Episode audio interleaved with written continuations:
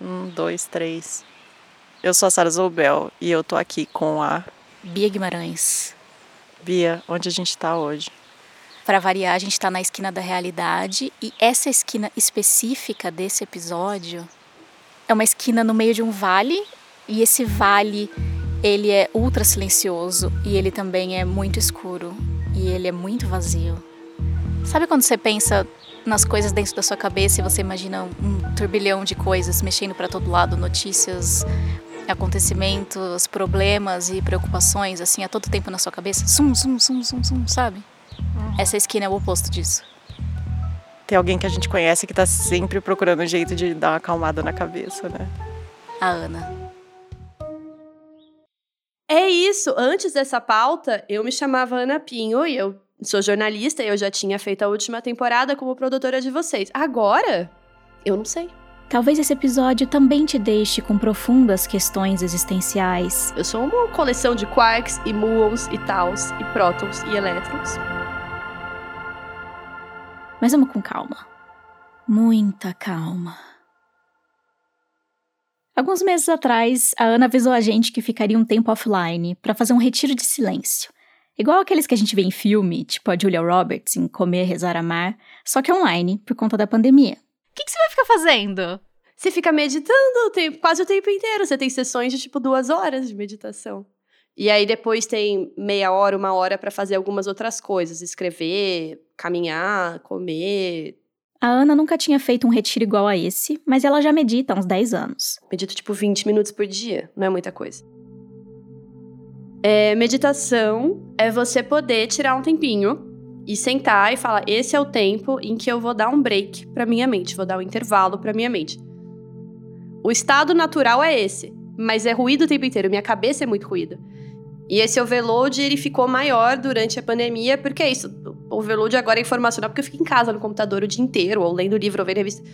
E é isso, cada vez mais eu sei que nada sei. Então toda vez que eu termino alguma coisa, falo, aprendi essa nova coisa. Eu falo, bicho, pra eu ter entendido essa coisa, tem outras 78 coisas que eu não entendi, que eu preciso saber mais.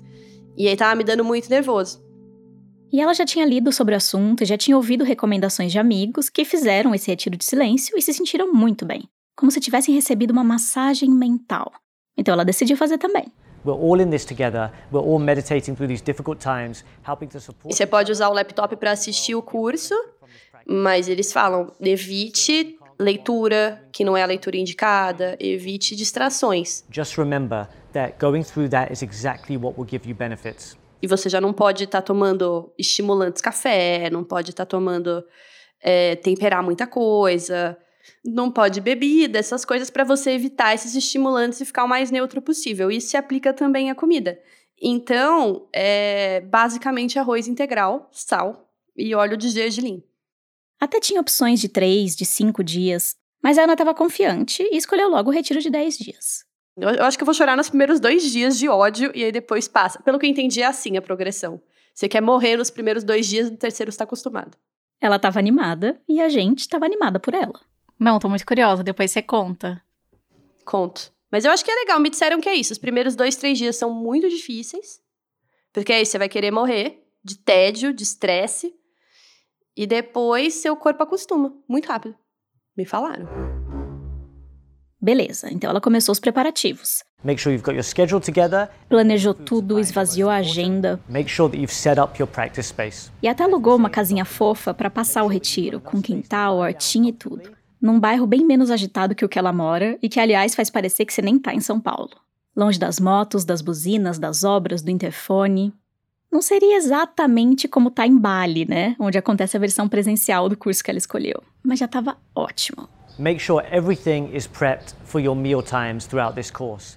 Ela fez a mala com tudo que ia precisar, almofadinha para sentar durante a meditação, cachorro, arroz integral, óleo de gergelim. E claro, avisou para a família e para os amigos que ela ia dar uma sumida. need to be aware that you're going to be gone for 10 days. E até mudou a foto de perfil do WhatsApp para um fundo azul com a frase: sem celular nem internet até 24 de julho. Bem misteriosa. Agora sim. Tudo pronto para limpar os ruídos da mente, aquietar as vozes de fora e de dentro da cabeça, para se sentir completamente renovada. em 10 dias.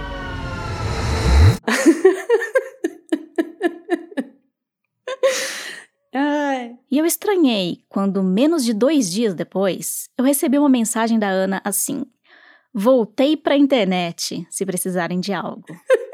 E quando eu voltei, ninguém tinha nem notado ainda, porque eu voltei tão rápido.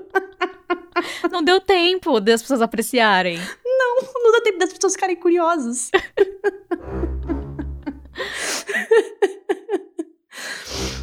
A gente ri agora porque a Ana já tá bem. Mas o que aconteceu foi que ela entrou em parafuso na manhã do primeiro dia oficial do retiro. E eu digo oficial porque na véspera teve um dia zero, uma sessão de meditação para começar a entrar no clima. This is day zero of this course, and even getting here is a big step. Já na primeira sessão de uma hora e meia, deu 40 minutos, eu já falei, eu vou morrer. Eu vou morrer aqui. Mas por que você falou vou morrer? O que, o que, foi? Tava muita bagunça na sua cabeça? Você não conseguia. Ahn, não, não, em determinado momento, eu acho que quando você faz muito tempo, e muito tempo pra mim já é 40, 50 minutos, seu corpo já vira e fala, eu tô tranquilo aqui, não sei você. E aí existe, na minha cabeça específica, uma coisa que a ausência de barulho é um problema. A ausência de barulho significa alguma coisa ruim. Eu cheguei num ponto de ausência de barulho, a minha mente falou, pronto, morri. Estou morta. E aí eu falei, não tá morta, sua louca. Tá tranquilo, tá de boa. As we open our eyes, we come out of our posture. Aí eu consegui ficar até uma hora e quinze, aí eu falei, não, não vou sofrer tanto assim no dia zero, né? Vou deixar pra sofrer no dia um. E aí eu acordei, cinco e meia, fiz o arroz.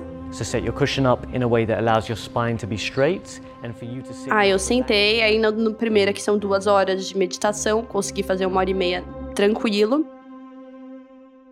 E aí chegou nesse mesmo ponto, e aí a minha mente falou. É aquela cena do Mel Gibson em, acho que é Coração Selvagem, que ele tá de azul. É o coração valente, na verdade. E aí ele começa a fazer o, todo, todo o discurso pro resto da galera na Escócia. Era mais ou menos isso que minha mente diz. Morte ou liberdade.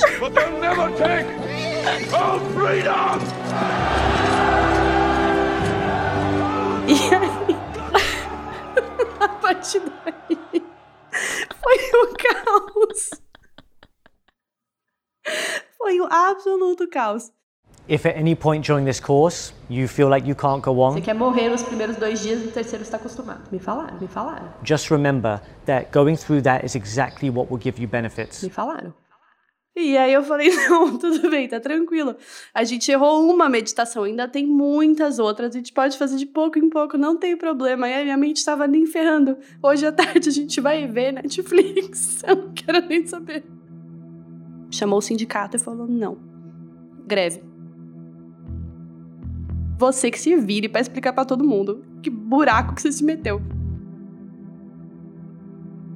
Com ou sem sucesso, foi muita coincidência a Ana ter decidido ir em busca de um estado de silêncio justamente durante a produção desse episódio. A história de hoje também tem a ver com fugir das interferências e dos ruídos, só que não para limpar a mente, e sim para tentar desvendar um grande mistério do universo. Porque enquanto a nossa cabeça fica cada dia mais congestionada e inundada de coisas, o universo fica cada vez maior e mais vazio. De um jeito que a gente ainda não entende muito bem. Nesse episódio, a gente fala de um telescópio brasileiro que quer ajudar a decifrar um pedaço desse enigma e das coisas misteriosas que a gente não vê, mas que precisam existir para a realidade fazer sentido.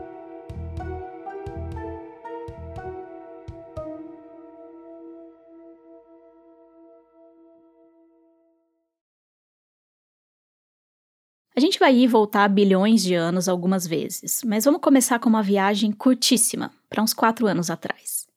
Por volta de 2017, tinha um grupo de físicos e astrofísicos buscando um lugar para construir um novo telescópio. E eles estavam com uma dificuldade para achar uma boa localização. Esse é o Luciano Barozzi, físico e professor da Universidade Federal de Campina Grande, na Paraíba. Porque eles tinham um lugar no Uruguai, mas o lugar no Uruguai tinha mil problemas, que era uma fazenda militar e em outro país.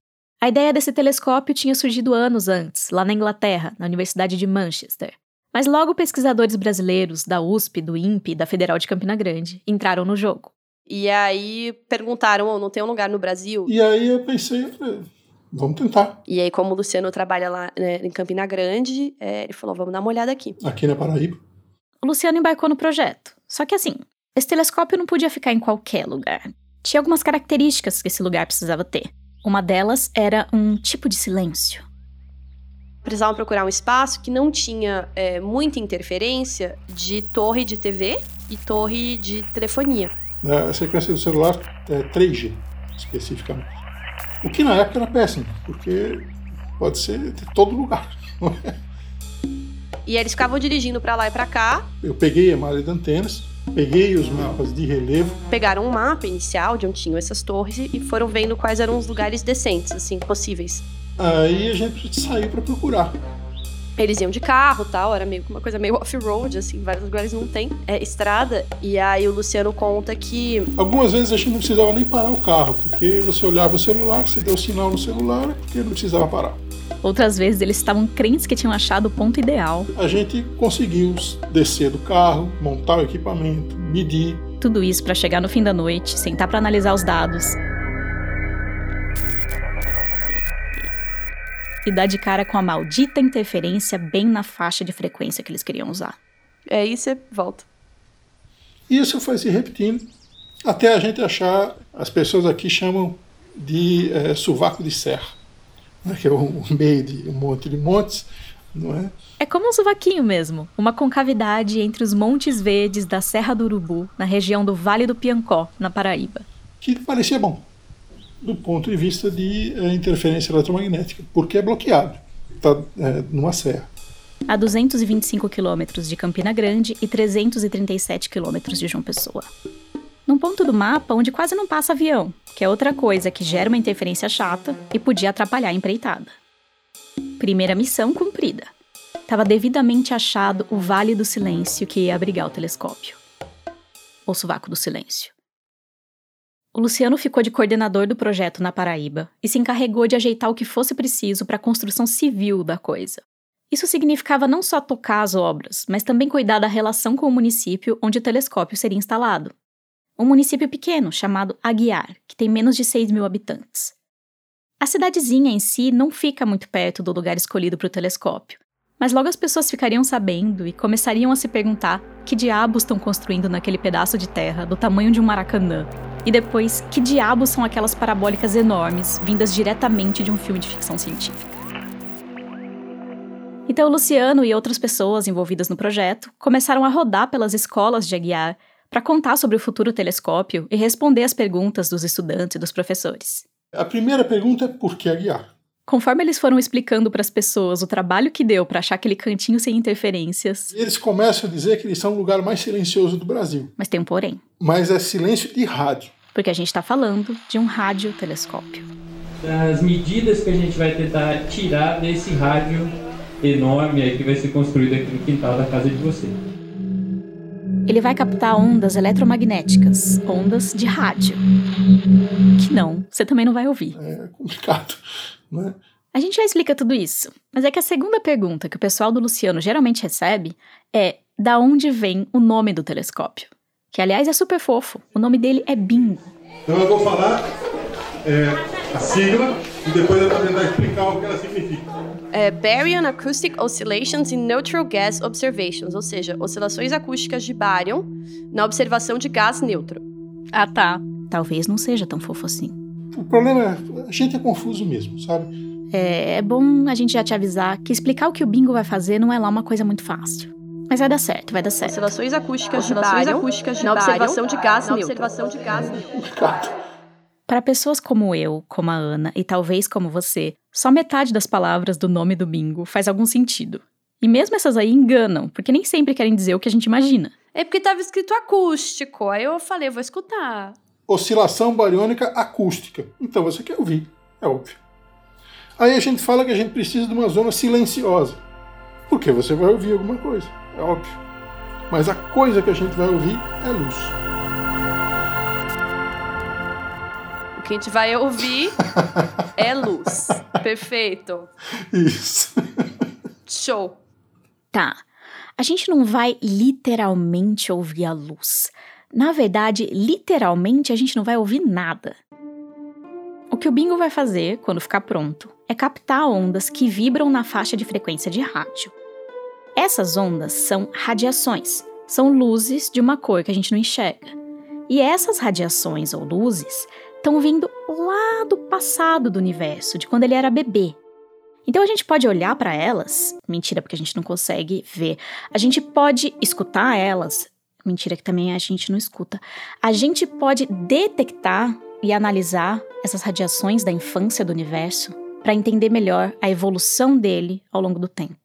Você lembra quando tinha aquela moda que você se fotografava uma vez por dia durante um ano ou durante dois anos para mostrar a sua variação? Hum. É mais ou menos isso.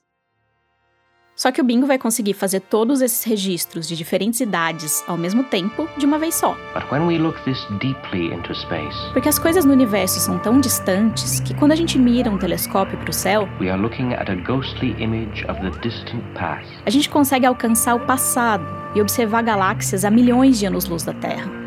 O que significa que a luz leva milhões de anos para viajar de lá até aqui. Então, tudo isso que a gente está vendo no céu é um registro do passado. Quanto mais distante no espaço, mais distante no tempo está essa galáxia em relação a nós.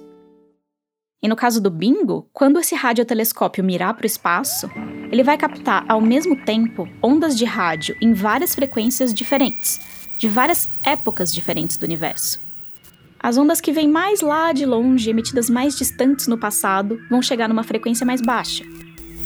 Já as ondas mais recentes, que não viajaram tanto para chegar até aqui, vão aparecer numa frequência mais alta.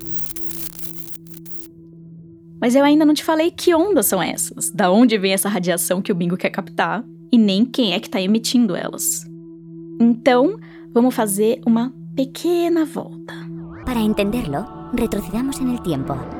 Uma volta de um, cerca de 13, mais de 13 bilhões de anos. A gente vai retornar bastante. Lá para o começo do universo, que até onde se sabe, surgiu mais ou menos 13,8 bilhões de anos atrás. Era uma coisa infinitamente densa. Big Bang El Big Bang. Explosão, as coisas começaram a se espalhar. E aí a etapa que é a etapa de infância, né? Do, do universo. Nel principio, Entre 0 e 400 mil anos. E nessa época, Quando o universo era totalmente opaco e muito quente, infinitamente quente. di intensità inimmaginabile Como uma grande sopa primordial brodo primordiale, Era uma coisa meio laranja, laranja clara, assim. de cenoura. E as partículas estavam todas juntas, tipo, inclusive a luz e a matéria, tava todo mundo juntão. Justamente por isso é que era tudo opaco. Porque a luz e outros tipos de radiação estavam acoplados na pouca matéria detectável, ou matéria bariônica, como falam os astrofísicos, que tinha lá. E por isso a radiação não conseguia viajar livremente, ela estava meio presa naquela matéria. Então, imagina nessa sopinha, existem pedaços que tem mais, mais densos do que o outro. Aqui, então, tem mais, sei lá, cenoura e ali tem mais líquido. E aí, esses lados que são mais densos, esses pontos que são mais densos, tinham mais gravidade e atraíam mais coisa. Na verdade, isso era a maior treta, porque ao mesmo tempo em que a gravidade puxava as coisas para dentro, tentando adensar aquela matéria, a radiação que estava misturada ali dentro queria fazer o oposto, queria sair, circular, se libertar. Então era uma grande briga de contração e expansão, contração e expansão, contração e expansão, como um coração pulsando. Um não, vários corações espalhados pulsando na sopa laranja. E o que acontece quando uma coisa pulsa numa sopa?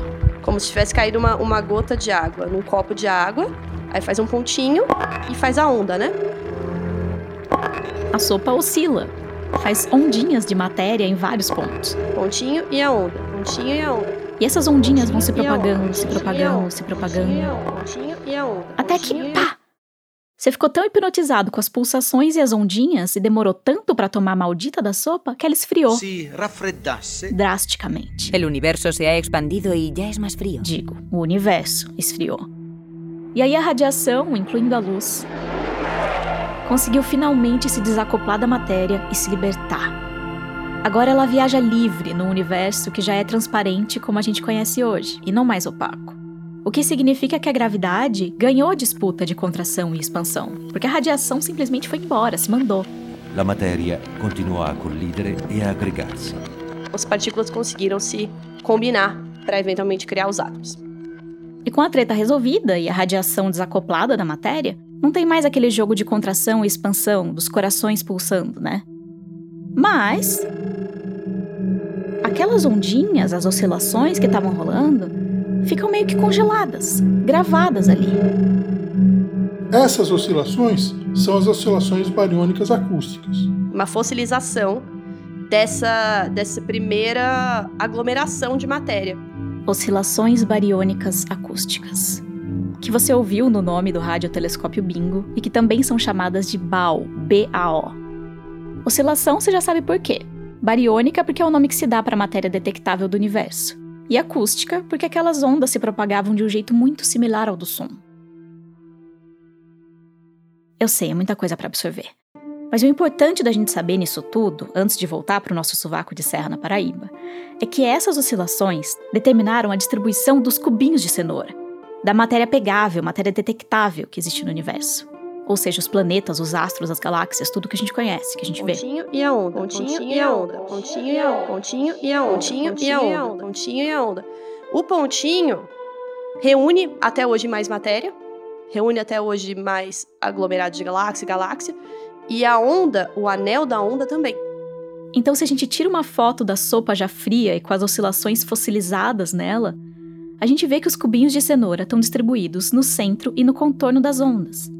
A gente consegue ver no céu as galáxias separadas mais ou menos por uma distância, que é a distância da oscilação é, bariônica acústica.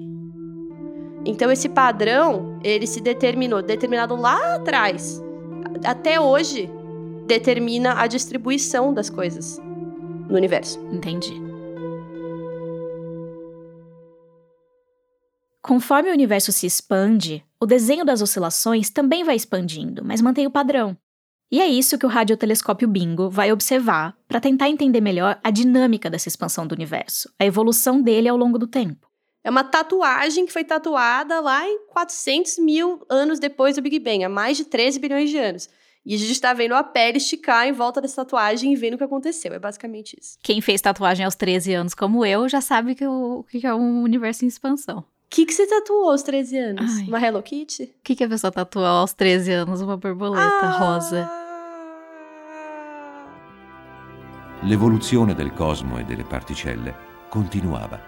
Se a gente conhecer como essas oscilações foram evoluindo fatia por fatia do universo, a gente está sabendo como é a evolução do universo. O que a gente vai fazer é uma tomografia do universo. Eles querem ser os primeiros a captar essas pistas na faixa de rádio, que é a parte do espectro eletromagnético que tem as ondas mais compridas, ou seja, pega as radiações mais antigas de todas.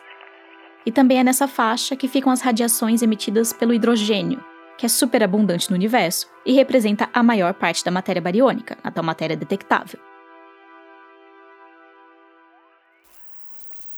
O bingo vai captar ondas na faixa entre 960 e 1260 MHz, o que na prática significa observar a evolução das oscilações dentro de uma determinada faixa etária do universo. No universo mais perto de nós e no universo um pouquinho mais antigo, mas não um universo ultra antigo. Mais ou menos da época que o sistema solar se formou, 5 bilhões de anos, até uns 2 bilhões de anos. 5 a 2 bilhões de anos atrás. Então vai ser uma espécie de escavação do cosmos diretamente daquele suvaquinho na Serra do Urubu, no interior da Paraíba. Vão ter duas parábolas refletoras que vão captar o sinal, e aí entre 20 e 28 cornetas para receber o sinal. Cada parabólica tem entre 30 e 40 metros de diâmetro, que é praticamente o comprimento de uma quadra de futsal. Então, basicamente, as ondas vão chegar numa parabólica que reflete para outra parabólica que reflete para as cornetas. Daí em diante, os sinais captados vão ser processados por programa de computador para depois serem estudados pelos pesquisadores. Uma vez processado, a gente tem que tirar o ruído todo do universo. Então, a, a parte difícil é remover ruído, remover ruído, remover ruído como aquela chuva de ruídos passando na cabeça da Ana enquanto ela tentava meditar. E se tivesse as antenas, as torres, se tivesse 3G na região, o que ia acontecer é que esses dados iam estar tá cheios de, de ruído, iam estar tá sujos, assim? Exatamente, eles iam estar tá muito cheios de ruídos. Mas agora tem uma outra vantagem. Os celulares estão evoluindo. E uh, o 4.5G e o 5G são em outra frequência. Então a, a tecnologia está indo embora da frequência onde a gente vai atuar. O Bingo é uma colaboração com organizações e pesquisadores de vários países: China, Inglaterra, Suíça, África do Sul, França e outros.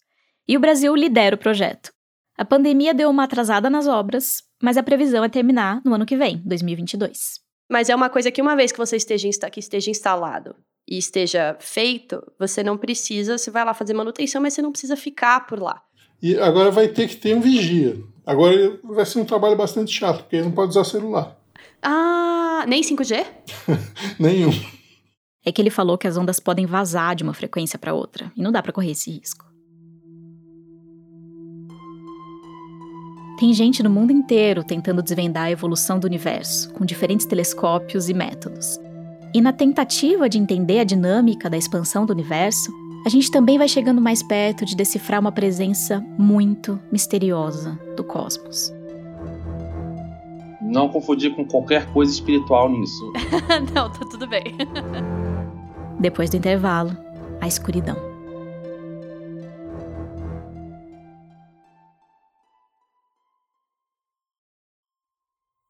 Oi, aqui é a Sara. E talvez você já esteja sabendo, mas eu vim aqui para te lembrar que agora a gente tem o Clube 37, que é o clube de assinatura do 37 Graus. A partir de R$ reais por mês, você recebe uma newsletter com entrevistas e histórias exclusivas e pode participar de encontros mensais com a nossa equipe para a gente contar ainda mais histórias e ouvir as suas também. Aliás, o nosso segundo encontro vai ser na sexta-feira agora e ainda dá tempo de assinar e participar. Para fazer parte do clube, acesse a nossa página no Apoia-se apoia.se barra Clube 37. O link também está nas notas do episódio.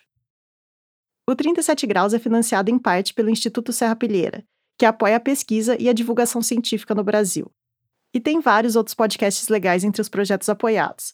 Inclusive, eu e a Bia fomos mentoras de alguns. Um deles é o Prato Cheio, o podcast sobre alimentação do Joio Trigo. É maluco pensar em como a gente sabe pouco sobre o espaço, né? Parece que quanto mais a gente pergunta, menos entende. Mas tem um outro universo bem mais próximo que também está lotado de mistério: o prato. Eu sou Vitor Mattioli e queria te apresentar o Prato Cheio, podcast de alimentação do site O Joio e o Trigo.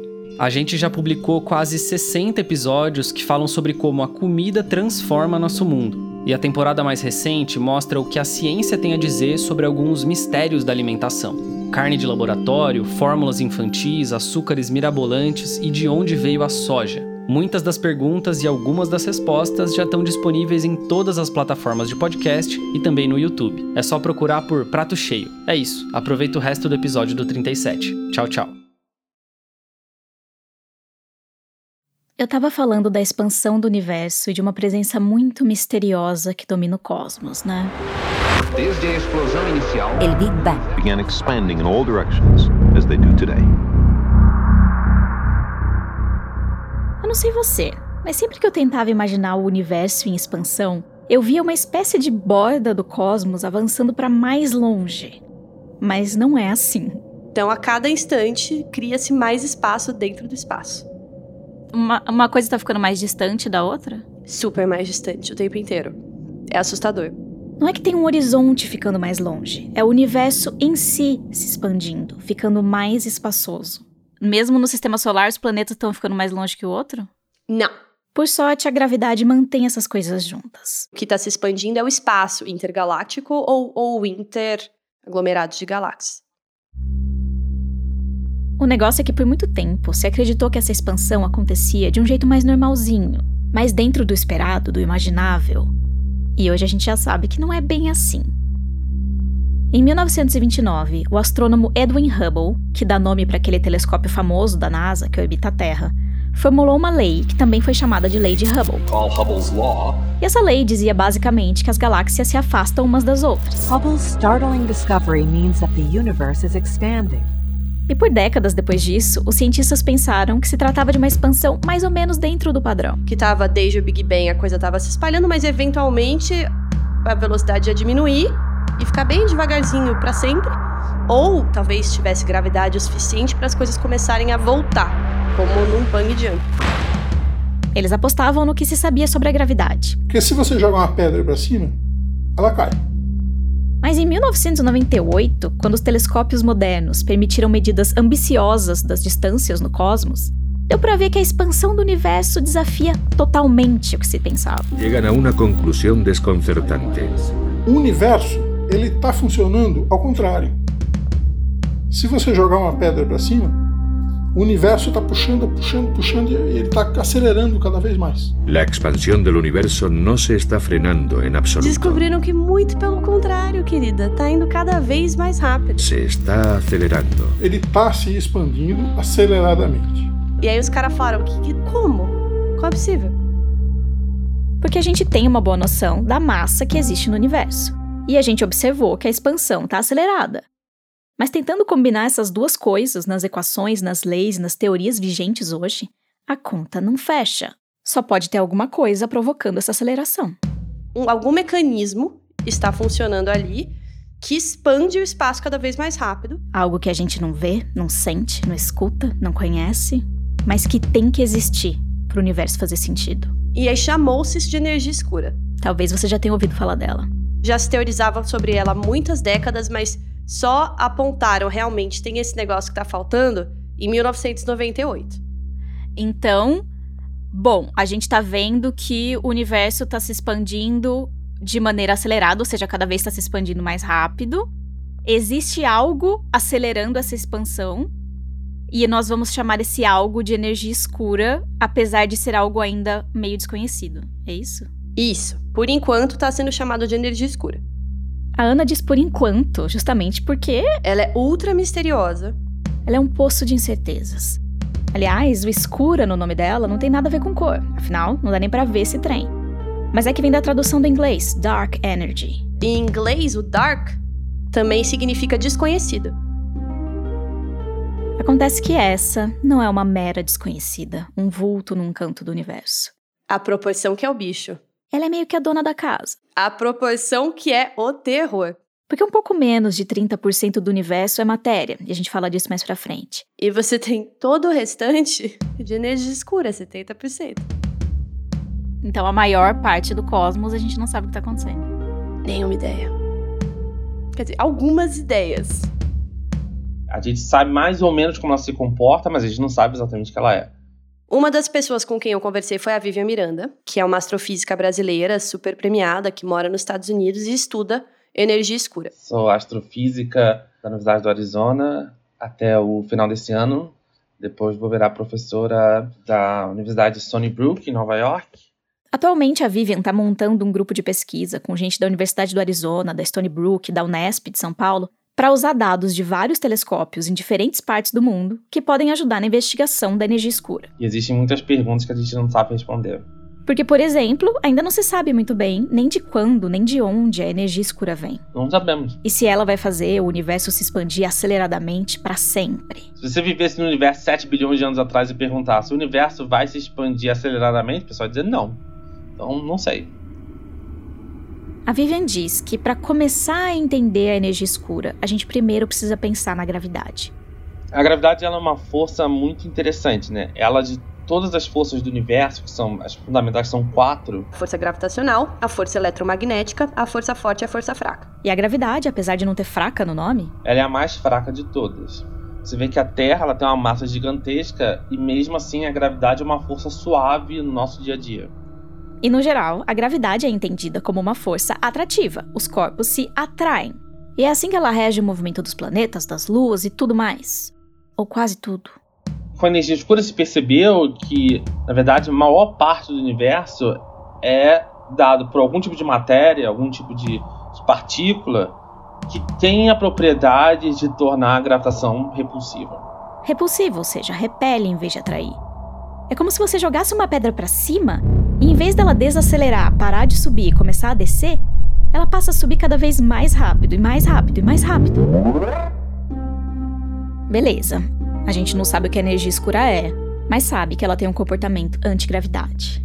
E todo o mistério da energia escura é que você precisa de algumas propriedades da matéria que não é observada na matéria do nosso dia a dia, não é observada nos prótons, nos elétrons, nos carbonos, nos oxigênios.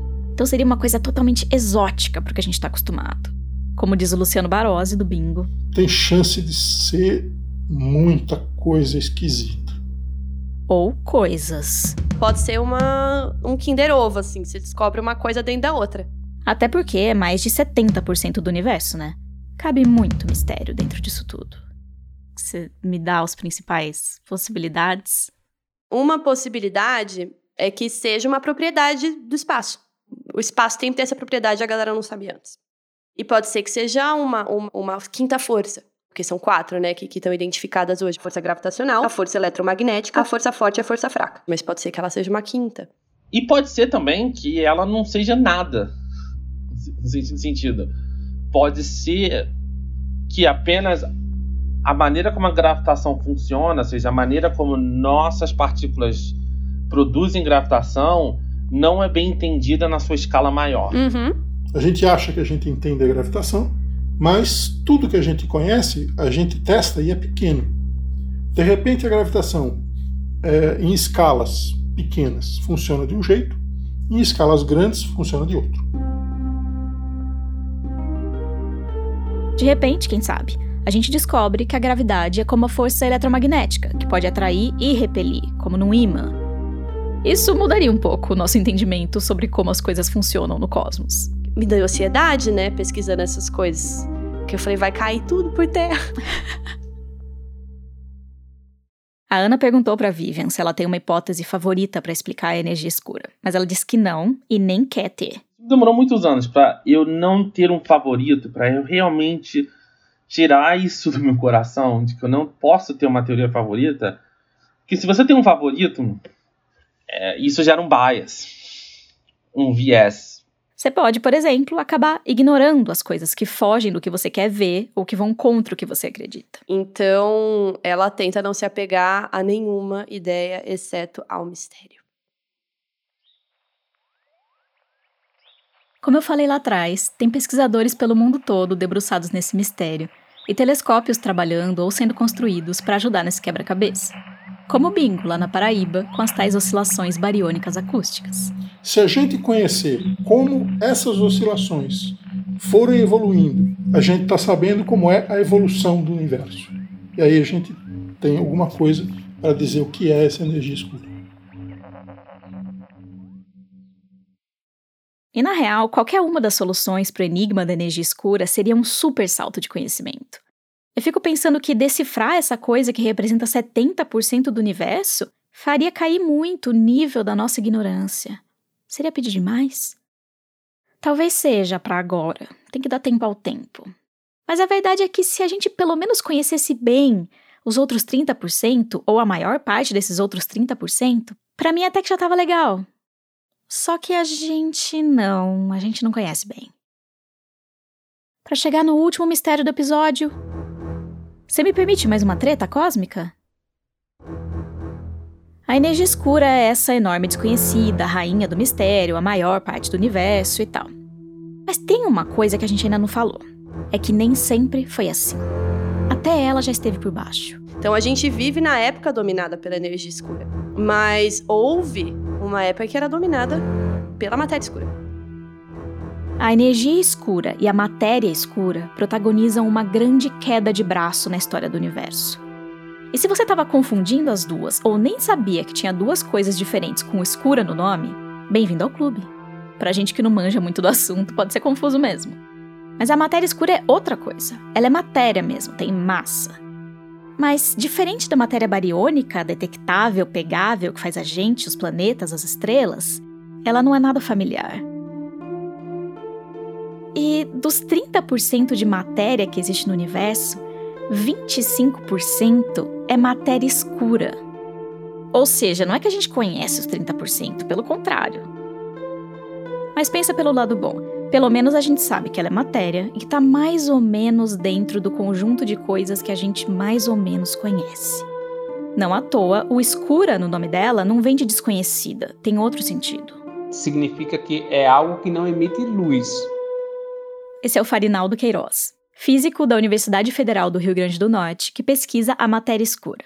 E o Farinaldo contou para mim e para Ana que o que a matéria escura faz é quase o oposto da energia escura ela tenta manter as coisas juntas, atrai em vez de repelir.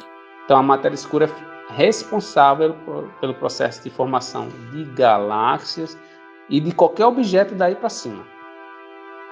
Ao longo de bilhões de anos, a matéria escura ajuda a ir juntando as coisas para mais perto por conta da gravidade, até formar uma galáxia, por exemplo. Então, houve um momento do universo para o universo ser como ele é que a matéria escura ganhou. Por isso as coisas no universo são agregadas e distribuídas do jeito que a gente vê hoje.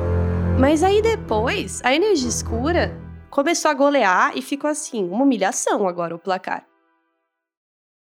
Foi observando a estrutura das galáxias e o movimento dos corpos no espaço que os cientistas perceberam que a matéria escura existia.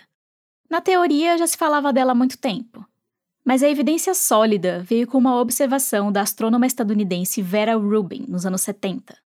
Observando a estrutura das galáxias, não, não tinha gravidade suficiente dessa matéria visível, a matéria ordinária, também chamada de matéria bariônica, não tinha quantidade dela o suficiente para as coisas ficarem no lugar nas galáxias do jeito que elas ficavam. Então é como se você olhasse para nossa galáxia e faz, olha, dada essa quantidade de estrelas que tem aqui, vou, somar, vou fazer uma análise estatística, quantas estrelas tem aqui e tal, então a massa deve ser, vamos supor, 10 sóis. Então essa, essa galáxia aqui tem uma massa de 10 sóis. Beleza. Só que a velocidade dos objetos lá não é consistente com essa, esses 10 sóis de massa. É com 100. Porque quanto maior a velocidade do corpo, maior a massa. Mas nesse caso, a quantidade de massa que estava óbvia e detectável não estava dando conta de explicar aquela velocidade toda. Então a nossa conta está errada. Falta um pedaço dessa história, tem alguma outra coisa que tem força gravitacional, alguma outra matéria exercendo gravidade dentro dessas galáxias e aglomerados e grupos para segurar tudo do jeito que tá. É meio que o mesmo pensamento da descoberta da energia escura. Tem que ter alguma coisa aí. Que a Bia não tá vendo, eu não tô vendo, nem a Ana tá vendo. Que faz as coisas funcionarem desse jeito. Então é uma matéria exótica que a gente não sabe nem qual a origem. Mas talvez a gente só tenha que ter um pouco de paciência. Tem pesquisadores só esperando a matéria escura cair numa armadilha. E aí existem experimentos para ver se detectam, se, por exemplo, é uma partícula nova ou se é um novo comportamento de uma coisa que já se conhece. Uma partícula desconhecida no meio das já conhecidas. Que a gente está sendo bombardeado o tempo todo, né? Por coisa que vem do espaço.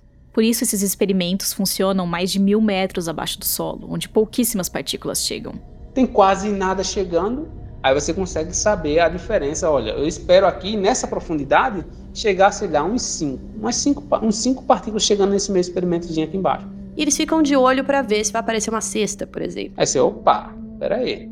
Será que esse 1 a mais tem as propriedades das partículas que eu espero que seja de matéria escura ou não?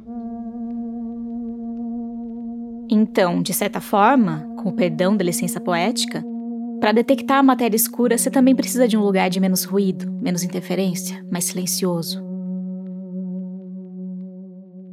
A gente fica aqui na torcida para isso acontecer logo para pelo menos diminuir um pouco a porcentagem de mistério no universo. Porque 25% da matéria escura super misteriosa, mais 70% da energia escura ultra misteriosa. Você tem 95% do negócio você não entende direito. Você tem 95% da realidade que está na escuridão. E para terminar essa conta, a matéria bariônica que a gente consegue ver ou pegar ou pelo menos detectar que faz tudo o que a gente conhece, é um pouco menos de 5% do cosmos. É aí que a gente para para pensar em como o universo é um lugar vazio. Se fosse uma festa, seria uma festa num salão enorme, só que flopada, só com os gatos pingados. A gente pensa na Terra, no Sol, em Júpiter, no Sistema Solar, na Via Láctea, como se fossem coisas muito grandes. E ok, são, perto do que a gente está acostumado no dia a dia. Mas perto da imensidão do cosmos, essas coisas são quase nada. E por mais que a gente tente imaginar o tamanho do universo e essas escalas, não dá. Simplesmente não dá. Você não consegue entender esse nível de distância. É impossível. Por limitações do meu hardware. Exatamente, limitação de fábrica. É impossível. A gente não consegue pensar nesse nível. Se serve de consolo, nem a galera que estuda isso consegue imaginar direito é algo incompreensível. Aqui de novo a Vivian Miranda, astrofísica. Eu consigo ver um número, mas eu não consigo nem compreender, sabe? É, são escalas muito, muito diferentes. Nessa imensidão, o mistério é a regra e o que a gente conhece, vê e toca é a exceção. O universo, quando você olha numa primeira olhada, ele parece um lugar extremamente simples. Ele fala, é um vácuo, pronto, não tem nada. É um, e, e, é o oposto disso. Então o universo ele é sutil. Enorme, sutil, fascinante. Se expandindo cada vez mais rápido, ficando cada vez mais espaçoso. No final não vai ter galáxia em volta da gente. A gente vai ser a única galáxia que tá tudo muito longe. Infinitamente longe. Eu não sei se eu quero pensar nisso. É terrível. Cada vez que você para e olha para esse salão de festas, ele tá maior. E por isso a festa tá cada vez mais vazia, mesmo que ninguém tenha ido embora. Como quase tudo que é bonito, pensar na expansão do universo é também um pouquinho triste. É, é claro que o, o espaço expandindo na nossa escala é infinitésimo, do infinitésimo do infinitésimo. Mas na escala dos aglomerados de galáxias, a expansão do universo é real. Por azar ou sorte, a escala de tempo do universo também é inimaginável pra gente. Também não é da nossa alçada, né? Pro nosso bico. Mas você acha que a gente tá avançando para um ponto em que o mistério diminui de verdade? Ou assim como o universo se expande aceleradamente, o desconhecido e o mistério se expandem aceleradamente, e por isso a gente nunca vai entender a realidade do cosmos inteira como um todo. É, vou, vou pedir ajuda dos físicos e responder como eles respondem. Não sei. Não faço ideia. Quanto mais você sabe, menos você entende. A verdade é essa. Provavelmente o mistério nunca vai chegar ao fim. Quer saber? Tomara.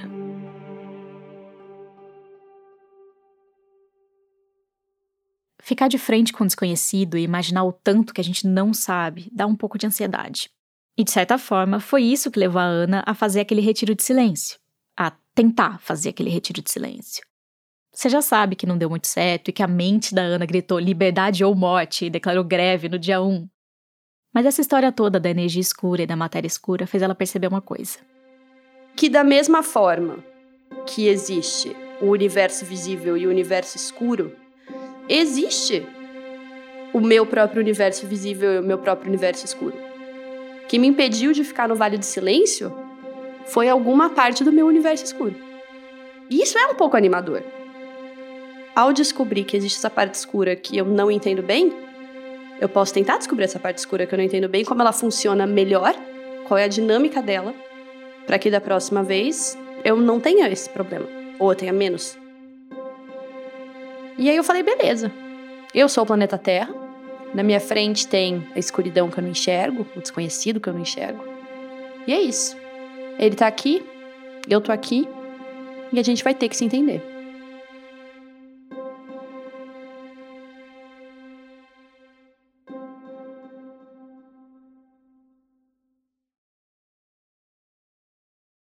O próximo episódio do 37 Graus vai ao ar em 19 de outubro, daqui a duas semanas.